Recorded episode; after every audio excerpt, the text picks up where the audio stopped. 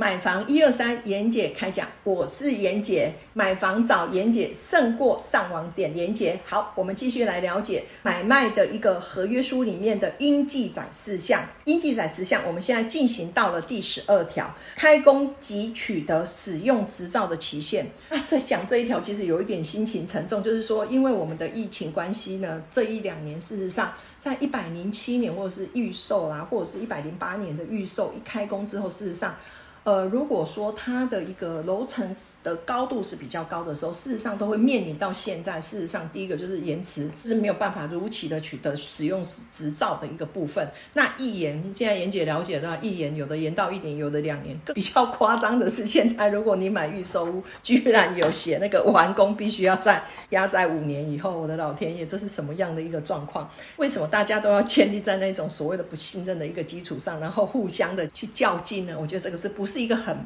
很好的，但是同期约定在合约书里面怎么约定？对不起，真的就是照着合约书的约定走，除非你我双方就是买卖双方有经过协商之后，然后重新去定定这一个所谓的交屋标准，或者是取得使用执照的一个时间，那才可以做所谓的变更。好，那我们来了解一下呢，在预收这一条真的是可以说是目前的一个天条啊，哈，就是它是保障了买方。但是以目前来看，这个延迟交屋的这个状况真的是防不胜防，然后真的多到要遍地开花了，不是个案哦，是每个建案几乎都是延迟交屋的一个部分哦。那当然我们也这样讲，如果这个建设公司是有责任、有担当的，他还是想要把房子虽然慢，但是他还是想要把它交给你，那我们真的就要给对方机会。然后再来跟各位讲，就是说。我们这一个时间点，其实我妍姐大概知道，现在有多的个案里面啊，他们真的有很多的施工人员都确诊，确诊洗边呢，叫他去上班呐，哈，就是连爬起来的力气都没有，然后听说喉咙又很痛，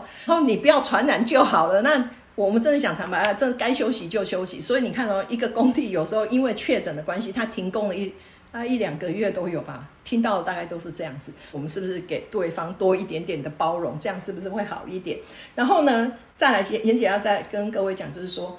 目前在验收使用执照，连验收使用执照的政府单位，我也跟各位很坦白讲，目前政府单位，包括我们的地震啊。政府的部分真的也有很多人确诊，然后他必须要分流上班，然后这样子就会影响到什么？影响到所有的所有的作业程序。所以严姐要跟各位报告，就是向我们申请一个一个鉴界啊。现在几月？六月要排到八月，这是以前不会发生的。以前大概就是顶多就是一个月，就是就可能去排所谓的呃出来做所谓的间接的动作。所以严姐要跟各位讲，就是说，我觉得人跟人之间真的要多一点点的信任跟包容，合约精神一定在，但是我觉得法理情嘛，好，我们多少给别人多一点点的那种。